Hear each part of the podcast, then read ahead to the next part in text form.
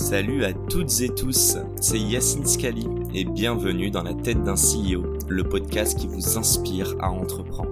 Je vous propose tous les lundis une conversation authentique avec des entrepreneurs et des figures hyper inspirantes pour, je l'espère, vous permettre à votre tour de réaliser tous vos projets et impacter notre société positivement. N'hésitez pas à vous abonner au podcast et nous dire ce que vous en pensez en commentaire. Sans plus attendre, je vous souhaite un excellent épisode. Hello à tous, c'est Yacine et bienvenue dans ce nouvel épisode de Dans la tête d'un CEO. Euh, je le disais en off, aujourd'hui je reçois quelqu'un qui n'est pas cofondateur de la boîte ou fondateur, mais qui est donc le CEO et je vais vous, enfin, il va nous expliquer tout cela. Comment vas-tu, Eric? Eh, bonjour Yacine, ben, écoute ça va très bien, je suis très heureux d'être invité à ça, même si je ne suis pas effectivement fondateur de Shadow. Alors rien de péjoratif dans tout cela, donc, car on sait que les CEO ont des gros égaux. Non, non, plus sérieusement, euh, je, suis hyper content et j'adorerais entre guillemets de, décrypter un petit peu euh, ton activité au quotidien et justement euh, revenir après d'autres CEO. Et, donc voilà, on va, en parler. avant ça, est-ce que ouais, tu peux te, te, te, présenter succinctement et nous expliquer de quoi on va parler dans cette prochaine heure? Alors, euh, donc je m'appelle Eric Sell, euh, j'ai 59 ans, je fais beaucoup plus jeune, mais, euh, mais donc ça fait quelques années quand même que, que je travaille dans la tech, je suis passionné de tech. j'ai démarré dans la fibre optique, au tout début de la fibre optique. Alors ça paraît assez étonnant, mais un jour j'ai écouté quelqu'un que j'adore, qui est Michel Chevalet. Alors vous étiez peut-être encore à la nurserie. Michel Chevalet, c'était le journaliste de la tech. Euh, euh, sur, ça s'appelait pas TF1, ça s'appelait La Une, ou je sais plus comment ça s'appelait. Ah ouais, là tu, voilà. donnes un Et qui de, disait, de il, y a, il- voilà, il y a quelque chose qui va apparaître un jour et qui s'appelle la fibre optique, et il présentait ça comme l'avenir du futur. Quelle année Et ça? je devais avoir, je devais avoir euh, 17 ou 18 ans, donc euh, dans les années 80, quelque chose comme ça. Et Mhm. j'ai dit, euh, ah c'est ça que je veux faire, je trouve ça, je trouve ça génial, promener euh, de la donnée euh, dans la lumière. Et donc j'ai dit que j'allais faire ça, donc euh, je devais faire maths sup, maths spé, mais ça me fatiguait, j'avais envie de travailler très vite. Donc j'ai fait un DUT pour pouvoir travailler très vite, mais bon, j'ai quand même complété ça par un diplôme d'ingénieur avec un peu de spécialité d'optique. Et j'ai démarré euh, tout de suite dans une société d'import-export euh, et qui dé- démarra un département euh, sur la fibre optique. Et donc j'étais un des premiers importateurs de fibre optique en France, de premiers lasers, de premiers équipements de test, etc. Aujourd'hui, ça paraît euh, complètement commun, on peut en acheter à la FNAC. Mhm. Mais à l'époque, voilà, un cordon optique de 2 mètres, ça coûtait 600 euros euh, ou 700 euros. euh, Donc c'était enfin en francs à l'époque. Mais, C'était quelle boîte pour qui tu mais ça, bossais ça s'appelait équipement scientifique. Ok. Ça existe encore? Euh, oui, oui, ça existe toujours. Ils font toujours de l'import-export. Et j'étais assez tenté de développer une activité de production. C'était juste des importateurs-exportateurs. Et on a démarré une activité de production euh, dessus. Je m'occupais de ce département-là. J'ai signé avec France Télécom euh, un premier contrat. Donc c'était assez rigolo. Et un de mes clients euh, m'a dit un jour, bah, on a une filiale dans le groupe Pirelli qui s'appelle SVFO, Société pour la valorisation de la fibre optique. Est-ce que tu voudrais être directeur commercial et marketing? Bon, j'avais 24, euh, quelque chose comme ça, 24 ans. hein. J'ai dit, euh, bah ouais, pourquoi pas, le titre est joli. Mais on était 6, quoi. Donc, euh, c'était pas beaucoup. Mais Mhm. ça appartenait au groupe Pirelli. Et on a développé euh, plein d'activités autour de la fibre optique, mais que ça aille des réseaux informatiques, parce que c'est les premiers réseaux haut débit qui ont utilisé de la fibre, Mhm. à des fabrications de, de cordons de raccordement, etc., avec une usine en Bretagne. Et toi, tu étais dire marketing pour ça? Oui, voilà. Enfin, juste, t'avais des skills en marketing? Et si je dis ça, c'est que moi, je suis très Euh, mauvais en marketing, par exemple. Donc, euh, et je prends pas mon plaisir dessus. Euh, je dirais le, le marketing de, de ces années-là versus le marketing d'aujourd'hui, il a tout petit peu changé sur les outils. Euh, Donc à l'époque, c'était plutôt de dire euh, proposition de valeur, product marketing, des leaflets. euh, voilà, il y avait assez peu d'ordinateurs, hein, donc il n'y avait pas tous ces outils aujourd'hui qu'on a sur la vente. Et en plus, c'était quand même du B2B. Donc on était vraiment dans le professionnel. Donc c'était du commerce avec plutôt de la proposition de valeur euh, produit euh, marketing. C'est quoi qui te drivait juste, toi? C'est la fibre optique? Donc, c'est l'industrie C'était la c'était de vendre de la techno, c'est-à-dire Mais de- c'est la vente en tant que telle ou c'est Ouais, le ouais, produit non, qui c'était te... non, non, euh, non, c'était de la, de la vente de la belle techno. C'est d'arriver à promouvoir euh, une belle technologie, de montrer l'intérêt qu'il y a dedans et de conclure et de faire du business avec. Quoi. Donc, t'es un bon sales? Tu te considères? Ouais, je crois que je suis pas trop. Je, je crois que je suis pas trop mauvais. Ouais. Je, je crois que je suis pas trop mauvais. Euh... Là, je fais grossir l'ego et il va, il va péter dans non, 20 non, minutes. non, c'est- c'est- c'est c'est pas l'ego, mais c'est que je veux Non, dire, rigole, euh, quand on parle des profils de CEO, euh, dans les CEO, on peut avoir des gens qui ont une culture euh, plutôt financière, des, gens qui ont une culture plutôt gestionnaire industriel, Mhm. des gens qui ont une culture plutôt legal et d'autres plutôt business. Moi, je serais plutôt dans la catégorie business. Voilà. Très clair, et c'était justement ma, ma question. On va faire un saut. Euh, Aujourd'hui, tu es le CEO de Shadow. Il s'est passé des choses entre temps, on va revenir là-dessus. Tu peux me pitcher un petit peu Shadow et que les gens comprennent au bout de 6 minutes? Au bout de six minutes, qu'est-ce que c'est Shadow? Euh, Donc, Shadow euh, est né, je dirais, de l'acquisition de Blade, euh, qui a eu lieu euh, il y a bientôt deux ans, euh, à la barre du tribunal. Blade, c'est euh, une société qui a été fondée euh, euh, par Emmanuel Front, qui a déjà été interviewé par toi d'ailleurs. Avec Une très belle interview. Euh, et, euh, et à une autre personne qui est encore chez nous, qui s'appelle Stéphane Elio, euh, qui est mon directeur général adjoint, euh, donc qui est toujours dans l'aventure, sur un concept de dire euh, on va euh, profiter de l'émergence du cloud, euh, de l'internet pour euh, et des data centers Mhm. pour offrir au maximum de gens un accès à un PC puissant dans le cloud et sous le format de location. Donc c'était extrêmement disruptif. euh, à Donc la fois un dans PC à distance. hein. Voilà, un PC à distance, euh, donc ça permettait de louer, euh, voilà, de louer son PC dès lors qu'on avait un terminal chez soi, que ce soit un terminal portable, Mhm. une tablette ou un PC ancien, ben on disposait d'un accès à un PC puissant. Et donc, non content d'avoir ce défi un peu innovant, ils ont mis la barre un peu plus haut parce que c'était euh, tourné vers les gamers.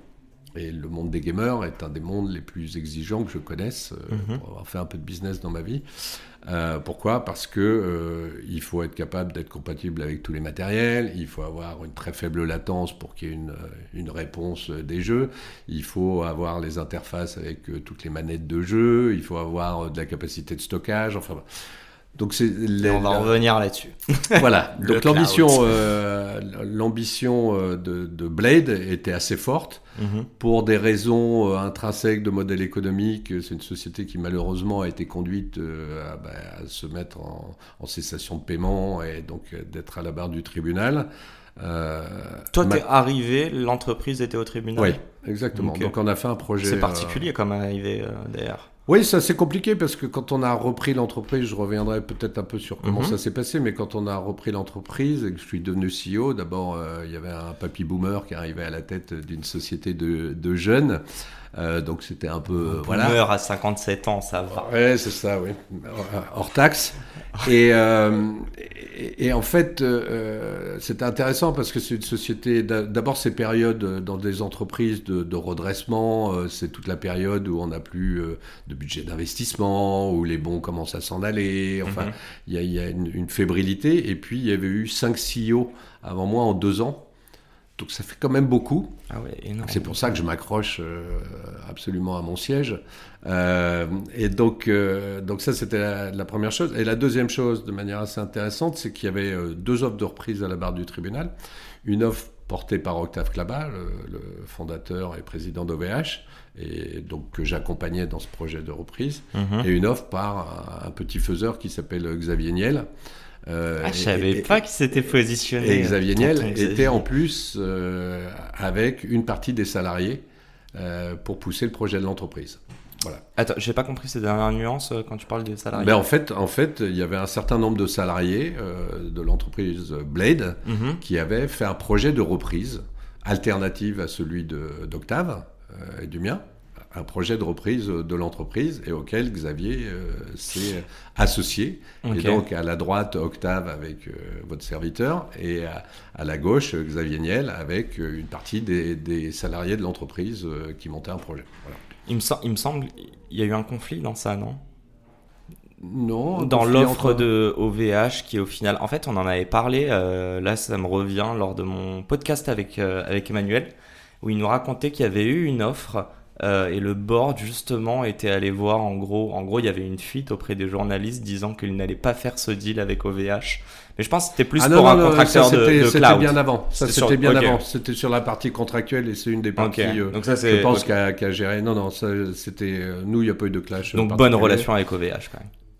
Ah oui, bonne relation. Euh, évidemment, bonne relation avec OVH. Donc, euh, et c'est surtout le modèle économique, et c'est ça qui mhm. permet finalement de restructurer la société Shadow. Mhm. C'est que Blade euh, était complètement verticalisé, à la fois offrait son service de SaaS, mais gérait toutes ces plateformes, tous les fournisseurs de data centers. En termes de, capex, hein, de dépenses d'investissement, c'était assez monstrueux pour ce qu'elle est et c'était pas le métier d'un fournisseur de SaaS. C'est ce qu'ils ont fait, hein. ils ont investi dans pas mal de, data centers, je crois, post levé et au final ils ont fermé ça. Après. Ben, c'est compliqué, hein, de, mhm. chacun son métier, quoi. Hein, voilà, on peut on peut louer des appartements, mais être promoteur immobilier c'est un autre métier, quoi.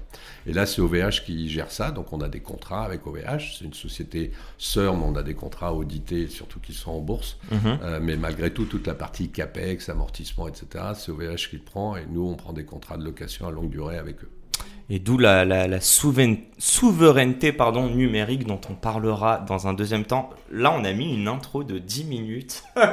ça part un peu dans tous les sens. On a balancé pas mal de choses. Je te laisse recentrer. Et eh ben, je vais recentrer. je vais essayer en tout cas. Et je vous rassure à, tous nos auditeurs, euh, je ne suis pas le premier tech. Donc, euh, on va bien vulgariser ça. J'aimerais reprendre les bases. Euh, tu nous as parlé un petit peu de ton parcours, notamment donc déjà vraiment dans la fibre optique. Tu es plutôt un techos avec un bon business sense. J'ai une question toute simple. Qu'est-ce qui te manquait, euh, et après tu as eu plusieurs années de, carrière, mais qu'est-ce qui te manquait lorsque tu étais dans la fibre, par exemple, versus ton job aujourd'hui pour être CEO d'une boîte comme Shadow? C'est quoi les skills que tu as su acquérir au fur et à mesure de ces années? Bah, il, y en a, y en a énormément, parce que euh, d'abord, pour moi, le plus important en tant que CEO, c'est peut-être bah, des rare chose que je sais faire, c'est euh, les people. C'est d'arriver à s'entourer et d'apprendre. Et donc, quand on est directeur assez jeune, et j'ai pas fini l'histoire, mais quand je suis rentré dans cette société chez Pirelli, on a quand même monté la société de 8 personnes à 250 personnes. Donc d'un seul coup, on, voilà, on s'aperçoit de tout ce qu'il faut faire avec des salles blanches, avec des choses. Et donc, euh, c'est un, un, parcours par rapport aux relations avec les gens, qui est un parcours éducatif extrêmement mhm. riche, parce que au début, on est directeur, mais on se retrouve à 25 ans avec des gens euh, qui ont 45 ans, qui ont pu faire des diplômes plus élevés, euh, qui sont des gens qui n'ont pas les mêmes, euh, les, mêmes je dirais, centres d'intérêt, parce qu'un tech, on ne discute pas avec un tech comme on discute avec un financier, comme on discute avec un T'as senti qu'on avait questionné ta légitimité? Bah, de toute façon, on questionne toujours la légitimité. Enfin, Et tu te l'es questionné toi-même? Tu as ah, bah, douté de ta légitimité Bien sûr, mais tous les jours. Ok. Euh, je veux dire, même aujourd'hui. Euh, Donc, est-ce qu'on peut dire que tu vis même aujourd'hui en tant que CEO de Shadow avec parfois, euh, je sais pas, c'est de l'humilité, un syndrome de l'imposteur je... ah Oui, c'est un mot qui est super à la mode, le syndrome de, le syndrome de, de l'imposteur oui, le, doute sur dire est-ce que je prends les bonnes décisions, parce que finalement, quand on est à la tête d'une entreprise, on est euh, à la fois un peu seul, même si je travaille beaucoup avec Octave Klaba, qui est quand même l'actionnaire majoritaire. Mhm. Euh, mais à la fin, les décisions d'aller à droite ou à gauche, euh, c'est, on aimerait bien que ça soit à 95%, on est sûr que c'est la bonne décision. Donc on porte quand même cette responsabilité de se dire est-ce que finalement je fais les bons choix, est-ce que je vais amener l'entreprise là où elle doit aller? Euh, à la fois sur ses résultats financiers, à la fois sur le, les collaborateurs, parce qu'on est aussi responsable des collaborateurs et de leur. Euh, Mais le syndrome, je, dirais plus, c'est pas est-ce que tu es capable de prendre la bonne décision, c'est euh, est-ce que tu es la bonne personne pour prendre la bonne décision? Et même si tu te plantes derrière, mais. Alors moi, j'ai un principe par rapport à ça, c'est peut-être un peu lâche, c'est qu'à la fin, c'est moi qui décide, mais d'abord, il y a tout un, euh, toute une phase de, discussion. Hein. Donc moi j'ai trois temps, il y a la discussion, la décision et l'implémentation. Mais souvent, euh, il y a des gens qui les mélangent, qui sautent très vite à, l'implémentation avant d'avoir fait euh, la décision ou la discussion. Mhm. Ou pire que ça, des gens, une fois que la décision est prise, qui remettent en cause la discussion. Et donc, c'est des choses... Ça, c'est classique. Hein. Il n'y a qu'à regarder l'Europe. voilà, tout le monde va là-bas, on dit on a signé un grand accord, et chaque ministre qui revient chez lui dit on a gagné, on les a eus. donc voilà. Donc cette phase de discussion, pour moi, c'est quelque chose d'extrêmement important parce que ça me permet d'agréger finalement les points de vue de beaucoup de gens et à la mhm. fin de prendre une décision sur laquelle je suis conforté sur le fait qu'il y a la majorité et que et puis j'ai appris des choses parce qu'on peut se tromper. Hein, mhm. euh, voilà. Donc ça, c'est un, un, point pour moi qui est, qui est, assez essentiel. Mais il y a toujours cette prise de risque de, à un moment, il faut faire des choix. Et ça, ça serait idéal d'avoir d'avoir 95-5, mais souvent c'est 60-40. Ben, voilà, il y a 40% d'insatisfaits, et dans les 40, il y avait peut-être des gens qui avaient des meilleures idées que les miennes. Bon. Who knows? Et, si on revient un petit peu à 25 ans dans ta tête, hmm? c'était quoi tes craintes? Et c'était quoi ce sur quoi tu sentais justement qu'il fallait que tu te perfectionnes, que tu montes en compétences euh, Je pense que c'était... Euh, on est, on est un peu impétueux quand on a 25 ans, surtout quand on est un businessman, euh, et donc on, va, on va très très vite. Et donc ce qu'il faut apprendre, c'est euh, gouverner, c'est prévoir, et donc c'est arriver à se projeter et pas être trop dans le, voilà, dans la cavalcade. Je pense que ça, ça c'est un, un, point qui est, qui est extrêmement important. Et donc Lié à ça, très vite vient la problématique du, business plan et du financement. Et très souvent, quand je regarde des startups, parce qu'on en auditionne pas mal, on vient d'en racheter une, ce qui est assez compliqué, euh, c'est des gens, soit ils sont techniques, ils ont une idée, ils sont dans la passion, ils sont dans la conviction, ils lèvent des fonds. Mais à la fin, une société, c'est là pour gagner de l'argent et il faut arriver à modéliser ça sur des plans court terme, des plans moyen terme et des plans long terme qui deviennent vraiment de la stratégie. Et ça, c'était le point le plus important pour moi d'acquérir. Alors, quand on est dans le commerce, bah, on touche de la finance, on touche mhm. des business plans. Mais euh, le, commerce, c'est l'entrée d'argent, mais la finance, c'est la sortie d'argent. Et donc ça, c'est un point. Donc c'était compilé court terme, long terme. Et tu parlais d'humain en plus tout à l'heure. Euh, tu parlais du fait que vous êtes passé de 8 à 250, c'est ça? Oui, c'est ça, oui. Euh, est-ce que le plus dur, c'est de recruter? Le plus dur, c'est de fédérer, de créer une culture d'entreprise Sachant que dans le recrutement, il y a énormément de biais. J'imagine que tu as appris au fur et à mesure. Est-ce que tu prenais du plaisir même dans, dans le recrutement? Euh, moi, j'adore, j'adore recruter. C'est plus facile que de licencier. Malheureusement, dans ma carrière, j'ai eu à faire les deux. Euh, euh, recruter, recruter, c'est hyper intéressant. D'abord parce qu'on apprend beaucoup des gens qu'on recrute, et même si on, à la fin ils rejoignent pas l'entreprise, mhm. pour moi d'un entretien, on apprend toujours quelque chose, comment la société est perçue, quels sont les talents, quelles sont les compétences. Donc c'est quelque chose de, très porteur. Moi j'adore ça, à recruter. Je suis plutôt un développeur que quelqu'un qui fait de la rationalisation. Hein. C'est plus dans ma culture d'aller euh, développer euh, du business. Et, euh, et après, effectivement, quand on est dans ces circuits, on, découvre à la base, évidemment, c'était simple pour moi de recruter des commerciaux parce que ça correspond aux, valeurs. Mais d'un autre côté, hein, on peut avoir des excellents commerciaux qui n'ont pas du tout mon profil. Mhm. qui vont être des gens euh, très structurés, très professionnels. Et, euh, T'es pas structuré, toi? Ouais, j'ai fait des progrès. Je pense que, je pense que euh, mes collaborateurs diront il est un peu exigeant sur les horloges. Ah ben, on, attendra que l'épisode soit publié. Hâte, de, voir les commentaires de, tes employés.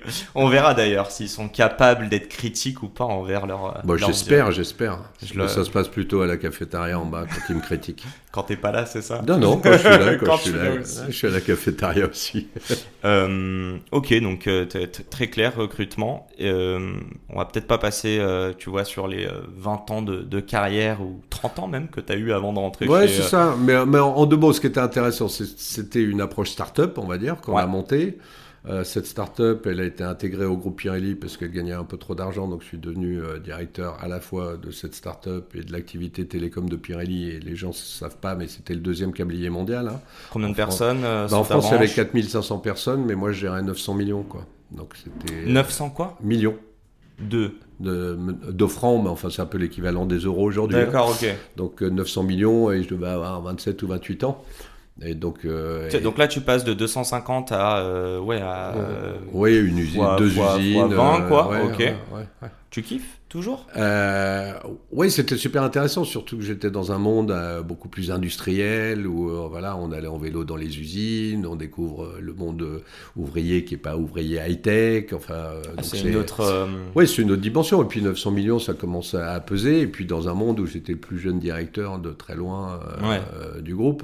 Donc puis même capital humain, je veux dire, parler à des ouvriers, c'est pas la même chose que parler à des techos ou des exactement, sales. Exactement, Et donc c'est ça aussi, c'est un nouveau challenge aller, euh, aller dire à quelqu'un que bon, son poste est supprimé quand on lui donne euh, 8 mois de salaire et qu'il sait qu'en traversant la rue, il va retrouver, c'est pas exactement la même chose que d'aller voir un ouvrier en usine euh, à l'an, euh, par exemple, et euh, il a 50 ans, il va prendre deux mois de salaire et il retrouvera pas de boulot à côté de chez lui parce qu'il n'y a qu'une usine qui fait tourner la ville. quoi. J'ai envie de t'en parler, je suis désolé, on parle beaucoup de grève, bon c'est pas exactement la même chose, mais quand tu as des entreprises, souvent des usines, hein, qui font vivre en plus des, des, des, villages dans des milieux un peu plus reculés, euh, et qui doivent fermer. Et tu l'as dit avant, le but d'une entreprise, c'est de faire du cash. Est-ce que tu comprends aujourd'hui, par exemple, que euh, même que l'État s'en saisisse et qu'il y ait autant de, euh, de débats, sachant que l'entreprise ne peut plus être viable économiquement et donc, du coup, va, va mettre autant de personnes sur le carreau?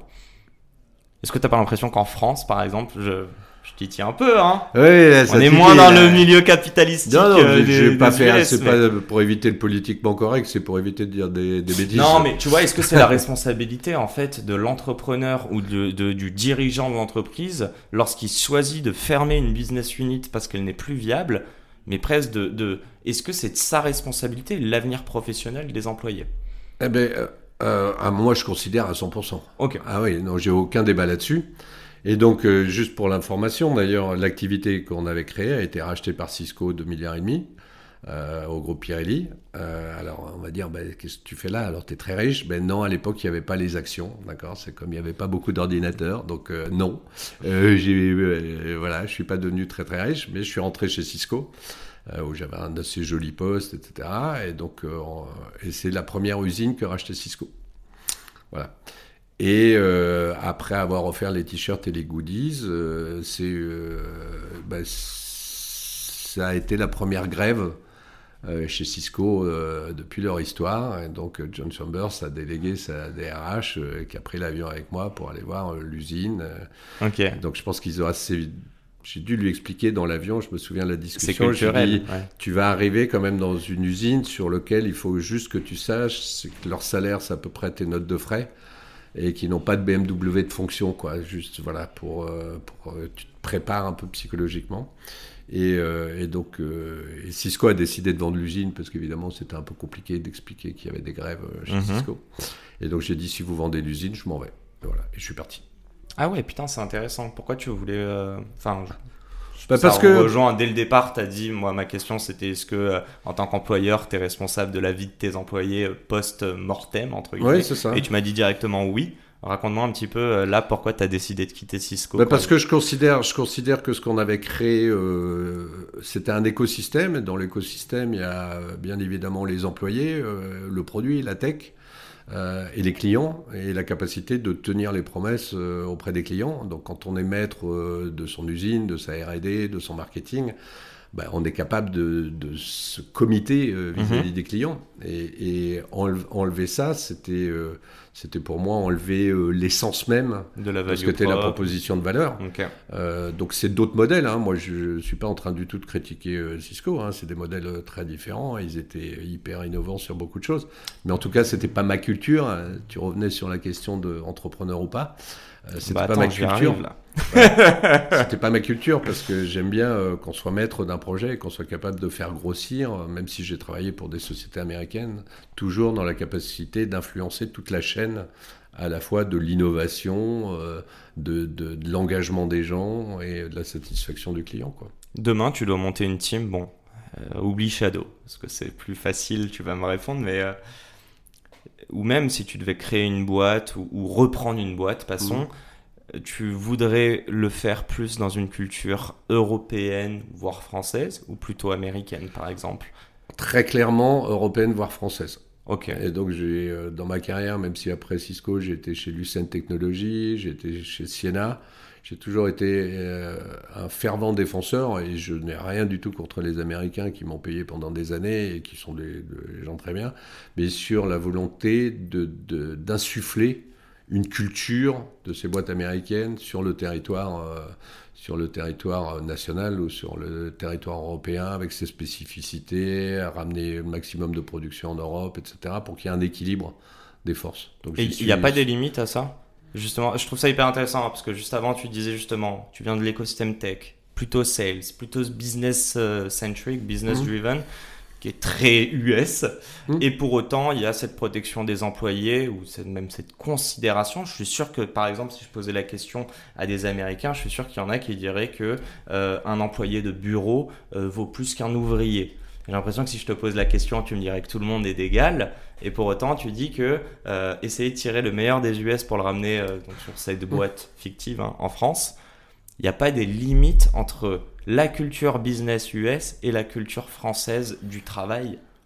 Si, il y a des limites, mais après. euh, Quand même joindre le meilleur. Voilà, je, vais te donner juste un exemple. Quand j'étais euh, dans une société qui s'appelle Siena, dans laquelle je suis resté 11 ans et j'ai ouvert 11 pays, euh, donc c'est en Europe et au Moyen-Orient, euh, c'est une société sur laquelle on a réussi à transformer le mode de gouvernance de, de cette société en Europe. Donc elle est passée de 20 millions aujourd'hui en Europe à peut-être un milliard, ça doit faire à peu près. Mhm. Euh, parce qu'il fallait redonner finalement du pouvoir décisionnaire euh, à l'Europe.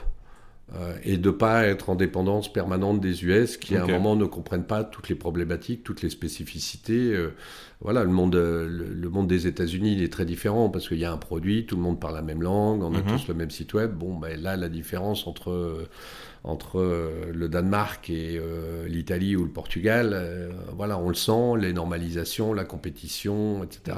Mhm. Donc c'est voilà. Et donc je pense qu'il y, a- il y a des choses à faire et moi j'ai rien du tout euh, contre les États-Unis, mais par contre je reste quand même un Européen convaincu et un, un Français encore plus convaincu. Et en l'occurrence, pour l'anecdote, euh, je suis copilote euh, de, du programme de filière de la souveraineté numérique euh, qu'a lancé le gouvernement. Ok, donc très impliqué dans, comment dire, à faire rayonner nos, nos, nos talents et notre pays aussi. On en a, c'est hallucinant. Ouais, ouais, non, mais c'est- Les euh, talents qu'on a en Europe, c'est hallucinant. Tu La question, regrettes- c'est de scaler. Tu regrettes d'être allé euh, bosser pour euh, des boîtes US Pas du tout. Non? Ah non, j'ai aucun regret. Ok. Quand Ah je dis un- c'est peut-être mettre au service euh, tes skills auprès de boîtes françaises, même si tu le fais aujourd'hui. Oui, mais euh, bon, au même titre, euh, voilà, j'ai employé, euh, j'ai recruté euh, en Europe euh, pour Siena euh, Mhm. des centaines de personnes, donc voilà, j'ai pas honte. hein. Non, non, Puis non. en plus, il y a, attends. en plus, il y a de la, la belle tech. Quand j'étais chez, chez Lucent, on a lancé le DSL, on a lancé, voilà, ça m'est arrivé le fameux Xavier Niel dont on parlait, je l'ai vu dans mon bureau, il lançait Free, voilà. Donc, dans l'innovation, la 3G, les premiers tests de vidéos sur les portables, j'ai eu la chance d'expérimenter ça, de dîner avec euh, deux prix Nobel. euh, Mhm. Voilà, ça arrive pas tous les jours. euh, Et sur et- ça, quand tu voyais ça, je suis hyper curieux de savoir ça, avec ton business sense et Mm. ton sens aussi de la tech, Mm. tu voyais l'innovation, mais même d'un point de vue... euh, tu sais, y a- y a- on parle beaucoup d'IA aujourd'hui, on Mm. parle de ChatGPT, mais la réalité, c'est que l'IA existe depuis des années. Mm. Et Aujourd'hui, on arrive à le mettre en B2C, vraiment, à, à de, comment dire, une utilisation... euh, euh, que tout le monde peut, peut pratiquer. Est-ce que tu le voyais déjà? Par exemple, tu me parles de la 3G, tu parlais des vidéos sur téléphone. Moi, j'avoue que je me projette tout de suite. C'est-à-dire qu'en gros, quand je vois de la tech, je me dis comment on va la monétiser. Euh, ou en- pas la monétiser pour faire de l'argent, pour faire de l'argent, mais la démocratiser. hein. À quel une- problème ça voilà, va une, répondre des, une, des, Mhm. une des missions de Shadow, hein, c'est de démocratiser euh, l'accès à un numérique euh, performant, de loisirs aux professionnels et de confiance. Voilà. Voilà, c'est un peu ambitieux, mais cette notion de démocratisation, elle est, elle est, elle est importante. Euh, parce, que, parce que je pense que la tech doit être au service bah, des utilisateurs, de la productivité bien évidemment. Mais chaque fois qu'il y a des choses comme ça qui sortent, moi je les regarde et je les projette tout de suite en disant euh, qu'est-ce qu'on peut faire. Et Mais là- ce qu'on est en train de faire chez Shadow, c'est-à-dire il y a un PC pour les gamers. Ouais. Qu'est-ce qu'on peut faire aujourd'hui? On regarde comment on peut aider les architectes, comment on peut euh, Mhm. aider euh, voilà tout un, les corps de métier à. Mais tout ça, c'est pris pour acquis. Je trouve qu'on a eu un tournant numérique qui est tellement fort aujourd'hui. Est-ce que toi, quand tu regardes, est-ce que parfois tu prends du recul et tu te dis, putain, il y a 20 ans, quand euh, voilà, on me parlait des premières technos, quand je regardais la fibre optique, et aujourd'hui, euh, enfin, à la fin de l'épisode, je vais enregistrer en 4K avec mon téléphone. Je, tu, je sais pas Ah si. ouais, non, mais je prends, je prends conscience. Je suis pas un Bah. nostalgique. je suis pas un nostalgique. D'abord, je suis très mauvais. Autant je suis à maître des horloges. Enfin, il m'appelle le maître des horloges chez Shadow. Pour ce qui est le futur, autant sur le passé, je suis nul. Ah, donc, je connais pas l'âge de mes enfants, euh, etc. je suis nul. Donc, euh, tu me dis, c'était il y a 10 ans, il y a 15 ans, il y a 20 ans, j'en sais rien. Puis à la limite, je m'en fous. Euh, mais, mais par contre, euh, de, de, se dire, euh, enfin, j'ai des souvenirs, je peux pas te dire les noms, mais avec un directeur de la Strade d'un très très gros groupe français euh, je lui parlais de la 3G, de ce que la visio allait amener sur les téléphones portables. Donc, euh, mhm. à l'époque, c'était des écrans qui devaient faire 2 cm sur 1, quoi, et avec une autonomie de batterie. Qui Il y avait Skype ou pas encore durer, euh, Comment? Il y avait Skype ou pas Non, non même pas. Ah, on, remonte, et donc j'étais voilà, j'étais dans un hôtel particulier, siège du groupe, avec un type qui m'accueillait avec le gros cigare. Et j'ai dit, ben voilà, ça, ça peut être une techno quand même disruptive. Et il me dit, oh mon petit gars, tu imagines pas que, et je peux pas dire le nom du président. on va tous deviner. Euh, du président, parce que c'était, euh, c'était, euh, ah, voilà, un président de très grosse entreprise. Et il me dit, mais tu imagines pas mon petit gars, parce que j'étais jeune. T'imagines machin qui m'appelle et je suis à poil dans mon bain et je décroche. Qu'est-ce que tu veux que je te fasse de ton application? Voilà. Euh, voilà, ça ne marchera jamais quoi. Et j'ai voilà et des souvenirs comme ça de tech, j'en ai euh, pas mal. Euh, j'ai fait au Plessis en Masson le tour avec les premiers tests 3G sur la première antenne 3G avec Olivier Roussac qui est aujourd'hui directeur général du groupe Bouygues quoi donc voilà, on testait ça et on regardait une image sur 2 cm. Euh, donc c'était pas lui, hein, le, non, non, bah, l'exemple que je prenais, c'était pas Bouygues. Je pense bien que t'as pas lâché la bombe. voilà, et j'ai fait, euh, comme ça, pour l'anecdote, j'ai fait des soudures euh, fibre optique la nuit au Parlement européen avec quelqu'un qui s'appelle Armando Pereira, qui est le copropriétaire de Altis. Ok. Voilà. Voilà, donc c'est assez rigolo. On a poussé les techs, on a dit non, on va le faire nous-mêmes, on a soudé euh, tous les deux la nuit. Donc c'est des moments de tech qui sont sympas et qui sont de la passion. Très bonne intro. En fait, tu es créateur. Est-ce que tu es entrepreneur? Est-ce que tu es dirigeant? Est-ce qu'il y a une frontière? Comment tu te définirais aujourd'hui? Sachant que tu n'as pas créé Shadow, mais que tu en es le CEO.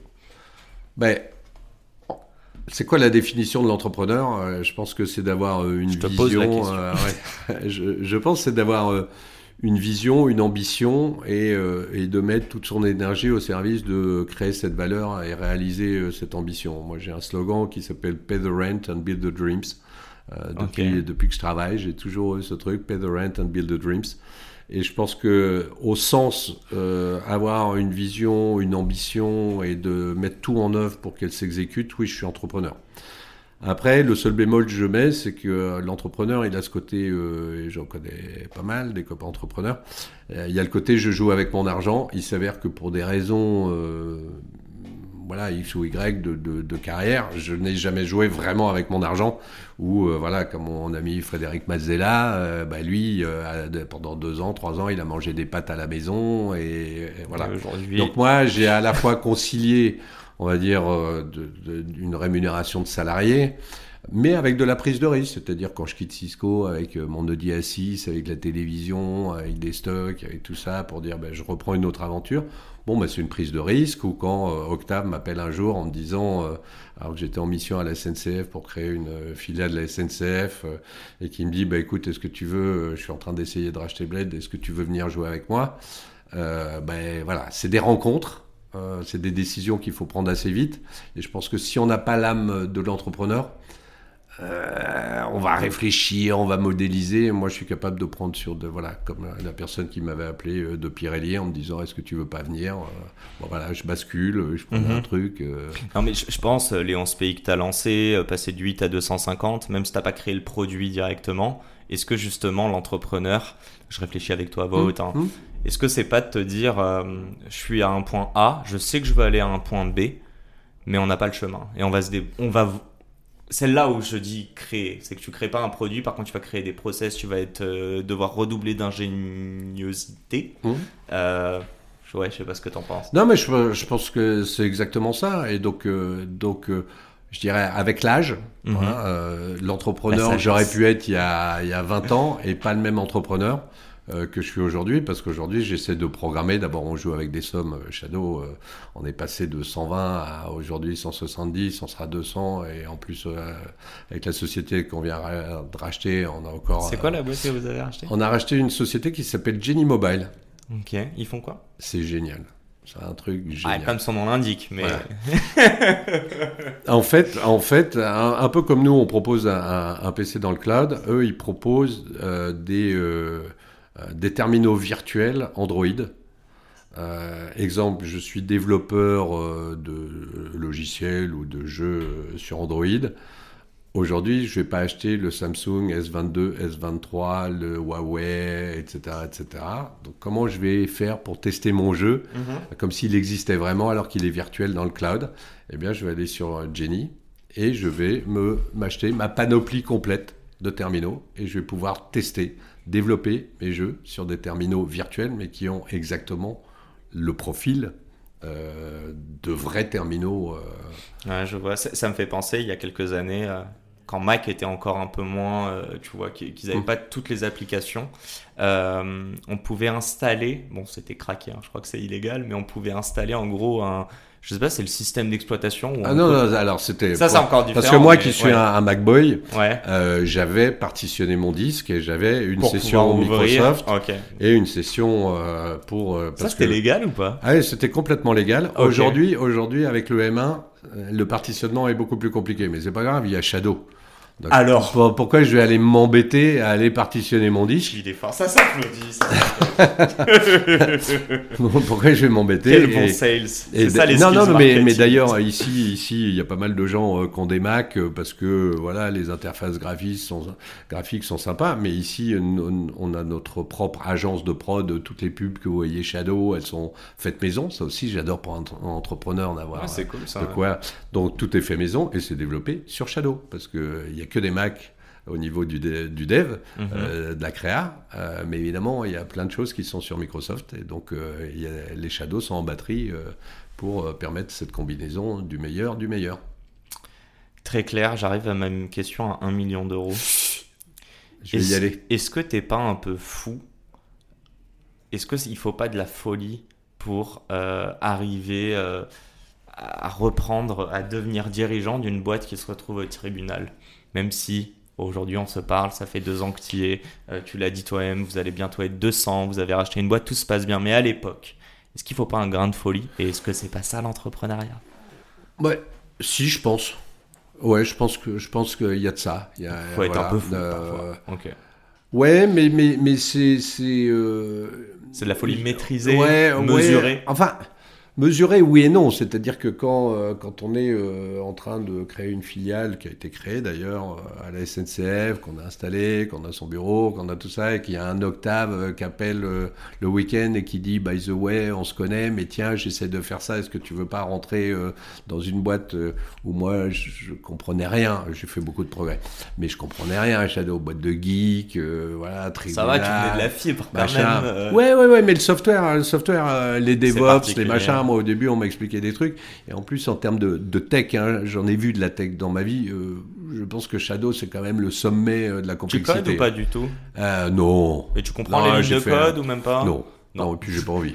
Euh, Il y a des du- personnes en interne forcément. Sinon je rembobine, moi c'était le basique, le Fortran, et donc euh, je veux dire on est un peu dans le has-been. Ok. Donc euh, non, non, j'ai un peu autre chose à faire. euh, mais, euh, mais par contre, d'arriver à comprendre euh, comment ça s'articule, la complexité, euh, je veux dire, on gère, euh, voilà, on, on gère tous les types de terminaux, on gère de l'IAM, on a refait tout le système informatique ici.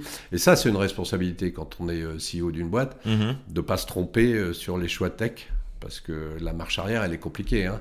Et nous, on Surtout quand tu comprends difficilement la tech au début, ouais. donc en l'espace d'un an et demi, on a migré quand même euh, 35 000 machines euh, de- des data centers existants vers OVH.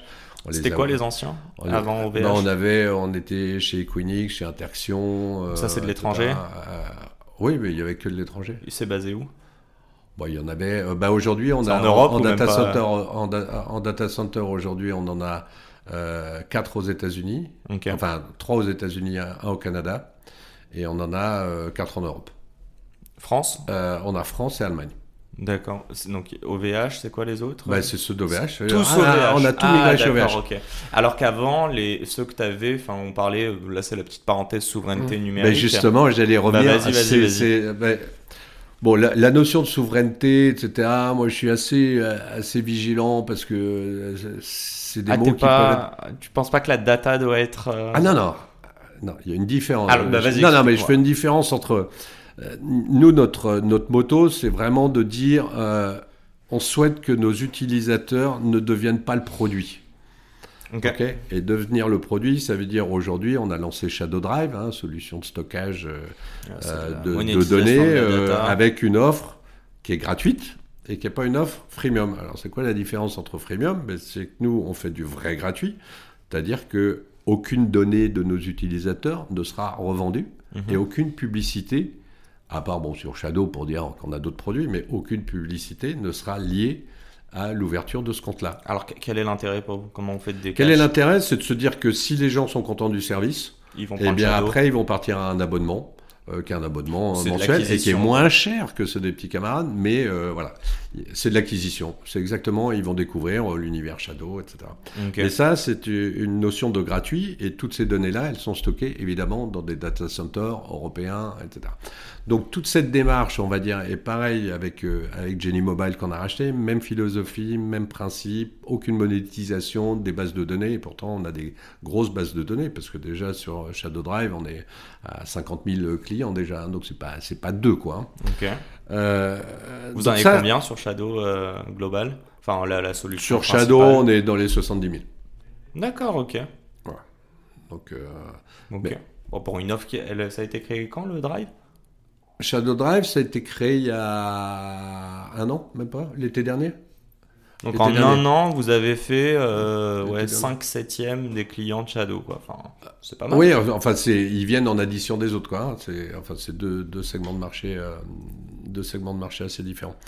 Donc, pour revenir sur cette notion de confiance, ça, c'est notre volonté de confiance. Ouais. Et là-dedans, c'est de s'assurer que les données, elles sont, elles sont en Europe, elles ne risquent pas d'être euh, pompées. Alors pourquoi je, je reprends un peu sur la souveraineté? C'est que souvent la souveraineté, ça veut dire quoi? Ça veut dire euh, la frontière de résistance avec euh, quelque chose qu'on appelle Cloud Act, que les gens connaissent pas vraiment, mais euh, c'est, on va dire, une forme de souveraineté juridique du numérique qui permet à un juge américain depuis euh, Cloud Act Mhm. euh, de réquisitionner euh, les données et d'avoir une extraterritorialité finalement de la, la souveraineté juridique. Mhm. Et donc quand on est une boîte américaine, si le juge américain dit ben, vous êtes gentil, vous allez me donner les données, même si elles sont en France, même si elles sont en régie, euh, bah, ils vont s'exécuter parce que sinon ils sont exposés en tant que dirigeants à ne pas. Voilà. Alors j'ai beau être un dirigeant français, malgré tout, euh, à. Ok. à l'intérieur de ça, le, le fait que je sois chez OVH sur toute la partie infrastructure me donne cette souveraineté parce qu'OVH est souverain. Ok. Donc ça, c'est très important. Malgré tout, si j'utilise un logiciel euh, de facturation, un logiciel de suivi client qui, lui, est américain, il a forcément ses bases de données. Et donc, à l'intérieur de ça, il faut être très vigilant à ce qu'un juge américain puisse pas aller demander euh, ben, ces données-là à des Spendesk, à des Stripes, à des que sais-je. Quoi. Ok.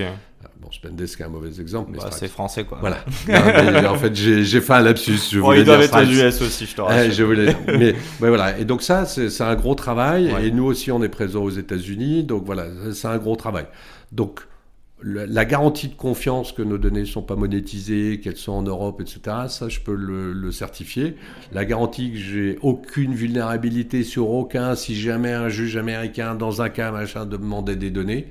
Voilà, nous on aime tenir nos promesses. Je pense que depuis qu'on a repris euh, l'entreprise, tout ce qu'on a annoncé en keynote, euh, on a essayé de le faire. Mhm. Ça, ça fait partie des valeurs qu'on veut pousser, donc euh, voilà. Bah, je voulais te poser la question. Octave, quand il t'a approché, enfin, je sais pas si c'est Octave qui t'a Ouais, approché. c'est Octave ouais. directement, ouais. Il- tu peux me, me résumer un peu le pitch qu'il t'a fait et qu'est-ce qui a fait tilt dans ta tête? On revient un peu sur l'esprit folie, mais ouais, c'était quoi le, c'est quoi le projet qui t'a vendu et qu'est-ce qui toi t'a alpagué dans ce, dans, dans ce pitch?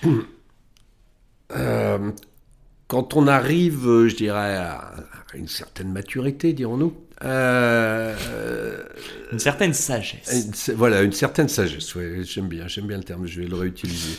Quand on arrive à une certaine sagesse, ce qui est assez intéressant, c'est d'avoir des, des, projets euh, ambitieux et assez excitants, et d'avoir les moyens de ces ambitions et, de cette excitation. La raison pour laquelle je suis resté deux ans à la SNCF, c'était un projet de démocratisation du ultra haut débit au port des territoires. Donc c'est un gros projet. Il y a des moyens de la SNCF. Enfin, c'est visible, c'est important. Donc ce qui t'excite, c'est l'impact, hein. c'est pas l'argent, c'est l'impact. Non, c'est l'impact. C'est vraiment l'impact. Et quand on parle d'impact, on parle pas d'écologie, on parle d'impact dans la vie non, quotidienne. l'écologie, est super importante. Hein. Aujourd'hui, oui, un programme RSE chez nous. Euh, les gens mélangent impact. Oui, tu peux avoir de l'impact euh, positif sans. Euh, c'est pour ça que je parlais de cette notion de démocratisation. Mhm. Et c'est vrai qu'aujourd'hui, un étudiant qui regarde le prix de la PS5, ben, s'il a envie de jouer à Hogwarts, ben, il prend un Shadow 30 balles et puis il joue avec et puis après il arrête quoi. Hein. Donc c'est ça que j'appelle la démocratisation. Mhm. Mais donc, les raisons, euh, quand Octave m'a appelé, euh, c'était un week-end. si Octave, tu m'écoutes, ouais, ouais. Et il m'a appelé un week-end et il m'a expliqué l'histoire. il m'a dit voilà, j'ai envie de, de créer, je dirais, une alternative au gros. Alors, c'est quand même une alternative à G Suite ou Office 365, euh, ça paraît très ambitieux. Mhm. Mais en gros, voilà, j'ai envie de faire un SaaS, finalement un peu ce que j'ai fait avec OVH, mais j'ai envie de faire un SaaS euh, euh, européen avec les mêmes valeurs, avec la même culture, mais voilà, une alternative pour agréger ses talents, ses compétences et offrir un bouquet de services alternatifs à ceux qui dominent. Donc ça, c'était le point. Et ça, en termes de promesses, j'aime bien. Ma première, euh, donc après il m'a expliqué le business case parce que c'est voilà, il connaît tout par cœur, j'ai rien compris. Euh, donc ça c'était la deuxième étape et, la troisième c'est que je lui dis mais pourquoi moi? Parce que j'y connais. Voilà le, tu vois la légitimité, on en parlait tout à l'heure. Et, et j'ai dit, j'ai dit euh, pourquoi moi? Parce que j'y voilà, j'y connais rien quoi. Et même si j'ai une petite expérience, une petite carrière, mais j'ai fait énormément de B 2 B jamais fait de B2C. Mhm. Shadow, c'est à la base du B2C. Quoi. Il m'a dit, ne te pose pas de questions. Euh, je connais ton cursus. Euh, je connais Michel Paulin depuis 20 ans. Euh, on est amis depuis 20 ans, donc on se connaît, on s'est suivi, etc. Donc c'est le DG d'OVH, mhm. qui bosse un peu avec Octave j'ai suivi ton cursus et moi, ce que j'ai besoin, c'est de quelqu'un qui est capable d'agréger euh, des hommes. Euh, la tech, je m'en occuperai, je t'aiderai. Donc le why, toi, tu ne sais toujours pas ou avec le temps Pourquoi moi j'ai pourquoi j'ai jumpé? Non, pourquoi lui a pensé à toi? Aujourd'hui, tu saurais dire un petit peu les skills qu'il a décelés? Ouais, je pense je, je pense que c'est beaucoup sur les valeurs. Euh, avec Octave, on est énormément euh, sur les valeurs, euh, les valeurs de confiance.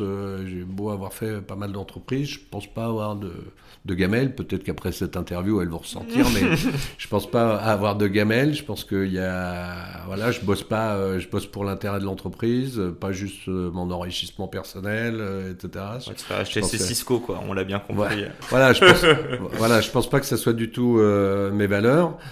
et, et, et après, tu as aussi une question un peu réputation. Donc quand tu reprends, je dirais, une société comme, euh, une société comme Blade avec ses 5 CEO, etc., tu as, quand même une image de un peu de trauma qui est là-dessus, euh, même si Emmanuel, lui, avait une aura extraordinaire. Mais enfin, mhm. il est parti euh, dans les conditions qu'il a exposées. Mhm. il en parle au podcast. exactement, il en parle dans le podcast. Et, donc, mais derrière, ça a été un peu, un peu plus compliqué. Donc, de ramener quelque chose où finalement on a un track record, on va dire, qui est, qui est assez crédible, ça aide. Ça aide. Mais c'est beaucoup les valeurs. Hein. Et, euh, moi, ce qui m'a toujours étonné avec Octave, et on a des relations euh, assez proches, on va dire, euh, mhm. c'est qu'au bout de trois jours, il me donnait les clés du compte en banque. voilà. Totale confiance. 100% de confiance. Et juste, la, question où tu as dit pourquoi moi, je sais pas pourquoi, j'arrête pas d'y penser. Est-ce que tu pas l'impression, dis-moi, hein, mais. Mmh. Est-ce que pour toi ce serait un signe positif si demain tu fais un entretien avec un candidat que tu exprimes que tu le veux, hein, hmm. et que lui, à la fin, il vous regarde et il vous dit, mais en fait, pourquoi vous m'avez choisi? J'ai l'impression que très souvent, tu sais, le, euh, le pouvoir, il est côté recruteur, bon, même si ça s'inverse un peu aujourd'hui, mais in fine, c'est la même chose. Le recruteur, il est en train d'investir dans un talent au même titre que... Alors, avec des responsabilités diverses, mais euh, au même titre qu'Octave a investi dans toi. Est-ce que c'est pas la meilleure des questions que t'es posées, quoi? Ah ben, moi, moi, moi, je trouve c'est, moi, je trouve c'est une, belle question. Et, je discutais avec euh, une candidate euh, hier d'un assez haut niveau, et, justement, on parlait de ça. Et je disais, les rencontres et les interviews qu'on fait, il y a deux manières de les faire. La première, c'est que j'ai défini, j'ai fait une job desk, pile poil, et je vais essayer de faire rentrer le rond dans le rond. Et puis à un moment dans l'interview, je vais découvrir qu'il y a un carré mhm. et qui va potentiellement remettre en cause le rond. Et, je vais redessiner. Et, moi, j'adapte le rond. Ok. Et en fait, et, du coup, elle me disait, mais tu penses quoi du truc? Je dis, moi, à la limite, la, la compétence technique, l'expérience, etc., ça, il y a des gens qui sont très bons pour le valider. Et puis quand les gens ont fait des écoles, qu'ils ont une carrière, moi, c'est la personnalité, c'est les valeurs, et euh, c'est ce côté entrepreneur d'ailleurs qui est assez intéressant. Parce que, aimes bien, ouais. Ben, la personne en l'occurrence. Ben, si on regarde les gens qui ont rejoint, euh, rejoint la maison, euh, la maison Shadow, mm-hmm c'est assez intéressant parce qu'il y a des gens qui ont un peu mon cursus, c'est-à-dire euh, si je prends euh, Thomas Beaufils, qui est le patron de la com, euh, il était chez Microsoft, on est plutôt pas mal traité chez Microsoft, c'est joli, hein, on a d'autres personnes qui viennent, qui ont été entrepreneurs, chefs d'entreprise, il y en a pas mal, hein, qui ont eu leur propre activité dans la maison. Et, et, je pense que souvent je pose la question de dire pourquoi vous nous rejoignez, qu'est-ce qui vous branche dans le truc? Et je pense que c'est participer à un projet, et dans deux ans ou trois ans se retourner et dire waouh, j'étais là. Donc l'impact. Et, nous, on a fait, euh, quand on a fêté le premier anniversaire euh, de, de, Shadow, ou même tous les six mois, on fait euh, l'occasion de faire une petite fête, mais on fait un bilan sur ce qu'on a fait. C'est toujours sympa de se retourner en disant ça fait, en six mois, on a fait tout ça, c'est waouh. Et, et, ça, moi, c'est ma plus grande, mon plus grand plaisir. Et je pense que chez les gens qui viennent chez Shadow, euh, c'est ça qui les, qui les motive quand même, c'est de se mhm. dire, euh, et dans deux ans, on dira, waouh, ils sont entrés en bourse. Non. on vous le souhaite, hein, je sais Ouais, moi aussi. J'ai une dernière question là-dessus qui est vraiment plus pour toi. Parce que les autres n'étaient pas pour moi? Non, mais plus toi que Shadow. Ah. Euh, quand tu es arrivé donc en tant que DG à la tête de Shadow, est-ce que euh, la plus grosse barrière que moi je vois, hormis la tech, etc., ça reste l'humain, ça reste rentrer dans une culture qui existe déjà, peut-être la mettre aussi à ta hmm. patte.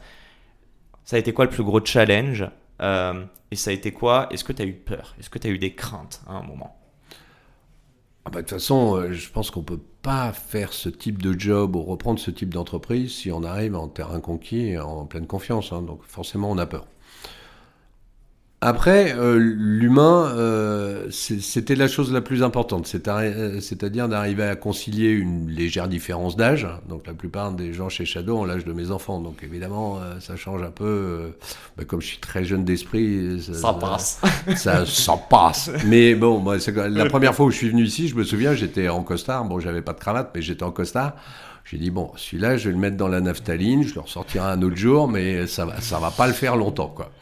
C'est plus l'ambiance euh, gros cigare comme avec le patron. Voilà. Et donc il y a, je dirais, il y a, il y a plusieurs phases. Il y a la phase de, de, de découverte avec les gens. Euh, et, et, la chance que j'ai eue, c'est je passais après un CEO que les gens n'avaient jamais vu ici. Parce qu'il était aux États-Unis, qu'il y avait eu le Covid, qu'il y avait eu tout ça. Donc j'ai eu mhm. la chance de, de passer euh, derrière. Tu disais 5 CEO en 2 ans. Ouais, enfin... ouais c'est beaucoup.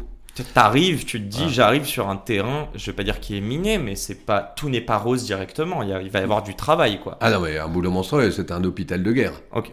Ah non, mais je le dis, je l'ai dit aux employés, c'est un hôpital de guerre ici. Pourquoi? Parce que les, employés, les employés, les employés ils avaient tout eu.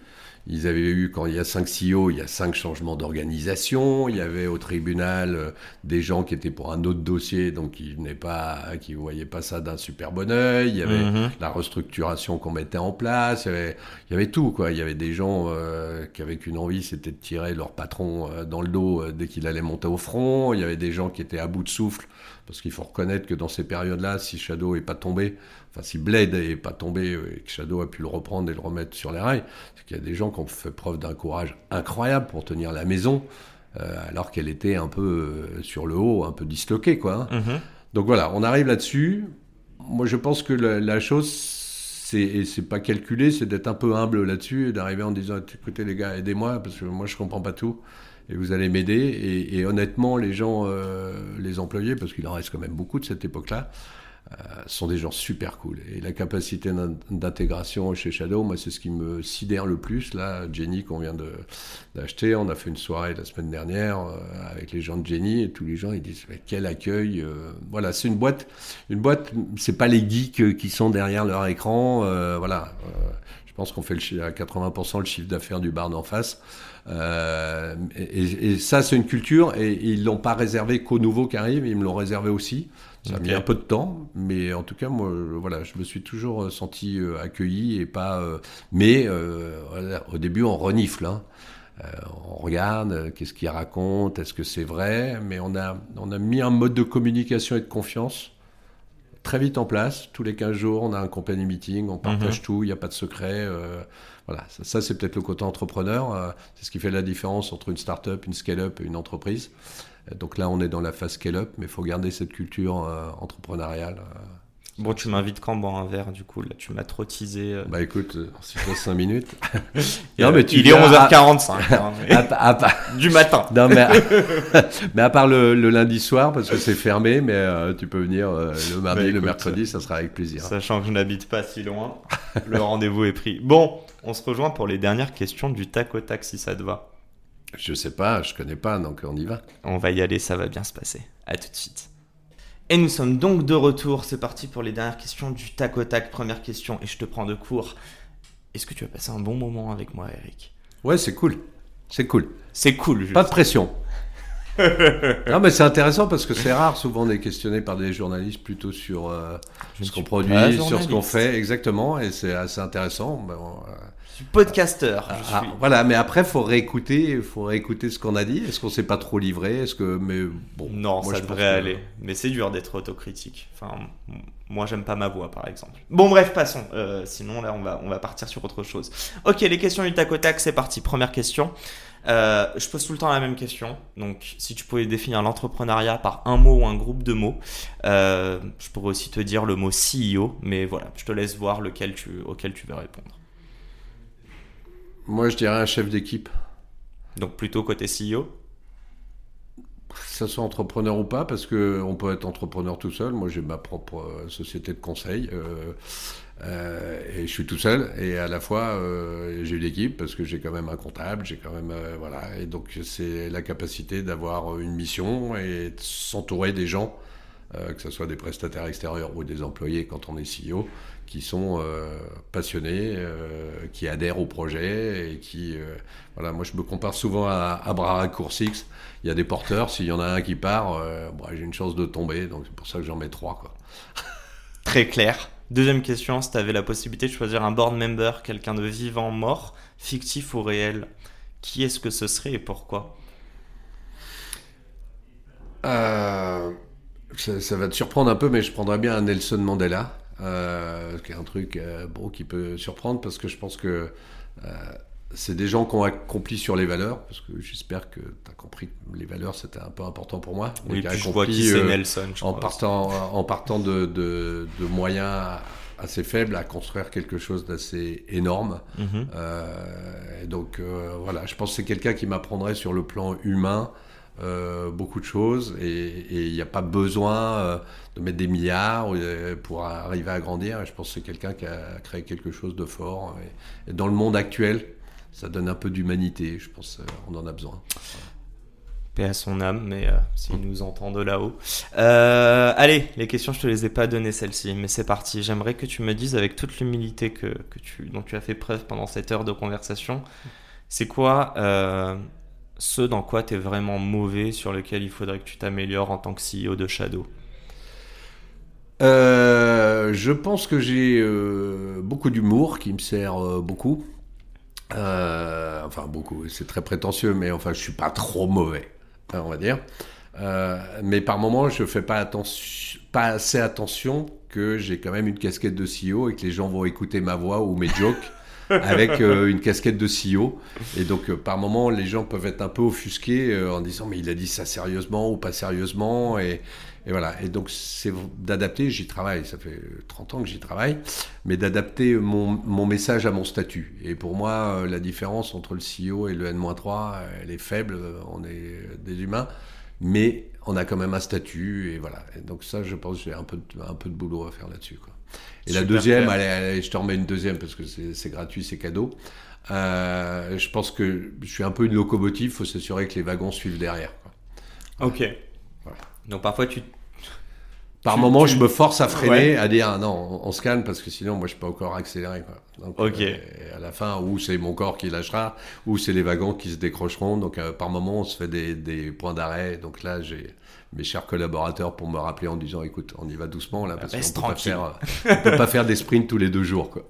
Ouais. Et, et, je te pose l'autre question du coup qui, euh, qui est complémentaire, mais euh, si, allez, si on demandait à tes employés qu'est-ce qui explique euh, le succès depuis ton arrivée à, à la tête de Shadow, vraiment ton, si c'est un skill que tu as, qu'est-ce que ce serait selon toi? Je pense que c'est. Euh, Me dis la... pas ton humour. Hein. Non. non J'en ai pas. Euh, non, je pense que je pense c'est plutôt euh, la transparence. Euh, voilà, c'est qu'en gros, euh, ce que je communique en individuel, euh, ce que je communique dans la presse, ce que je communique avec toi, enfin j'espère, hein, sauf si derrière je vois plein d'unlike qui, qui débarquent, mais, euh, mais je pense que ça c'est important, il n'y a pas de discours. Moi j'ai pas de discours. Euh, je discute avec un, un, employé, un directeur, Octave, voilà, un journaliste, un, un podcasteur j'ai pas fidèle, voilà quoi. et je pense que ça c'est important parce que du coup okay. ça permet tout de suite d'être recadré par tout le monde d'ailleurs qui peuvent dire non mais c'est n'importe quoi ce que tu racontes ou autre et je pense que si on fait pas ça euh, on se prend les pieds dans le tapis voilà. Very clear. Euh, c'est drôle d'ailleurs, euh, tu as parlé que ce soit le point positif ou le point d'amélioration, ça reste lié à la communication. Donc je trouve ça assez intéressant. Euh, oui, c'est clair. C'est clair parce que moi en finale je sais rien faire donc euh, c'est donc euh, c'est les autres qui ont les idées. Moi C'est quoi le rôle Je les mets juste. Euh, T'en as parlé tout à l'heure bah, je crois que c'est un, mais... un, gentil animateur euh, qui malgré tout et ça c'est important qui malgré tout est convaincu de, de la vision et de la mission de l'entreprise. Donc ça c'est important. C'est-à-dire il faut savoir où on veut aller, mais le chemin voilà je veux monter le Kilimanjaro. Mais le chemin pour y aller, ben, il va falloir qu'il y a des gens qui, qui m'expliquent euh, qu'il y a des porteurs, qu'il y a des guides, mm -hmm. qu'il faut avoir une gourde, qu'il faut. Et ça, c'est les sachants qui l'ont, et c'est pas moi. Et moi, mon devoir, c'est de m'assurer que j'ai les bons sachants autour de moi. Voilà. Donc bien t'entourer et avoir les, les, les, bons sachants pour exécuter très clair. Dernière question. Oula. Mais elle est quand même très importante. Je l'ai toujours dit, je te l'ai dit aussi avant, on sert nos auditeurs. Parmi nos auditeurs, il y en a beaucoup qui entreprennent ou qui souhaitent entreprendre, qui souhaitent passer le cap. Euh, on va plutôt servir les personnes qui sont au début de leur activité ou qui souhaitent se lancer. C'est quoi le conseil que toi t'aimerais leur adresser? Le conseil qui va leur servir au moins sur les deux prochaines années ah, c'est une question compliquée, euh, parce qu'il s'avère que je suis euh, dans un groupe d'investissement et je rencontre des gens qui pensent qu'ils sont entrepreneurs et, et qu'il faut qu'ils soient sûrs d'être entrepreneurs. Parce que très souvent, on peut avoir un travail de salarié et d'un seul coup d'imaginer ah bah, je pourrais le faire moi-même tout seul, etc. Euh, et d'un seul coup, ils se retrouvent tout seuls face à eux-mêmes. Hein. Okay. Euh, donc, entrepreneur, alors il y a différents types d'entrepreneuriat, mais je dirais pour ceux qui démarrent un peu tout seuls, euh, c'est éviter absolument l'isolation et très vite réfléchir à l'écosystème. Et l'écosystème, c'est pas forcément tout de suite des salariés, c'est dire à un moment, il va falloir un champ de compétences pour arriver à entreprendre et que même si on a un fort degré d'expertise ou dans la tech ou dans le commerce ou dans la finance, c'est une branche, mais il en faut au minimum d'autres. Et là-dessus, il faut savoir très vite comment est-ce qu'on les met en place, euh, comment on se fait aider. Euh, bah, ça peut être du gratuit, hein, mais -hmm. être conscient un peu de ses, ses, ses, lignes de force et ses lignes de faiblesse. Voilà. Parce que sinon, on peut très vite à la fois s'isoler et à la fois se tromper, parce qu'on va privilégier, on, on, peut tuer une boîte avec un chiffre d'affaires énorme. Hein. C'est assez facile. Donc, Donc euh, l'important, c'est l'art de bien s'entourer dès le départ Oui, ou en, tout cas de, faire un peu son, organigramme de, compétences. Euh, les Américains ont l'habitude, quand ils lancent une société, d'avoir tout de suite l'organigramme avec le VP marketing, le VP sales, le VP... Voilà, il y a tout ça. En Europe, on n'est pas comme ça, on est plutôt euh, couteau suisse. Mhm. Mais dans le couteau suisse, il y a des grandes lames et puis il y a des toutes petites lames. Il faut être conscient d'où sont les petites lames et de s'assurer que on va pas, euh, voilà, on va pas les, les abîmer en cours de route. Et c'est important. That's a wrap. Merci. Un grand merci, Eric, pour, euh, pour cette heure. Merci d'avoir inspiré ben, moi premier, étant donné que cet épisode n'est pas encore publié, mais j'ose espérer euh, les milliers de personnes qui nous écoutent. Et moi, j'aime bien terminer sur une note positive. Donc, euh, un grand merde très grossier Yacine. Non, plus sérieusement, bon courage à tous dans, dans vos activités. J'espère que ce podcast vous a, inspiré. Si vous avez des questions, n'hésitez pas à bombarder Eric sur LinkedIn. Son lien sera dans la bio de l'épisode. Et moi, ce sera plutôt par mail, mais sinon vous pouvez y aller sur LinkedIn. Allez, je vous dis à la semaine pro. Et un grand merci Eric. Merci Yacine. À très vite. À très bientôt. Et c'est la fin de cet épisode. Si cet épisode vous a plu, n'hésitez pas à nous soutenir en nous mettant 5 étoiles sur les plateformes, en vous abonnant évidemment et en nous laissant des commentaires. Hâte de vous retrouver la semaine prochaine. Ciao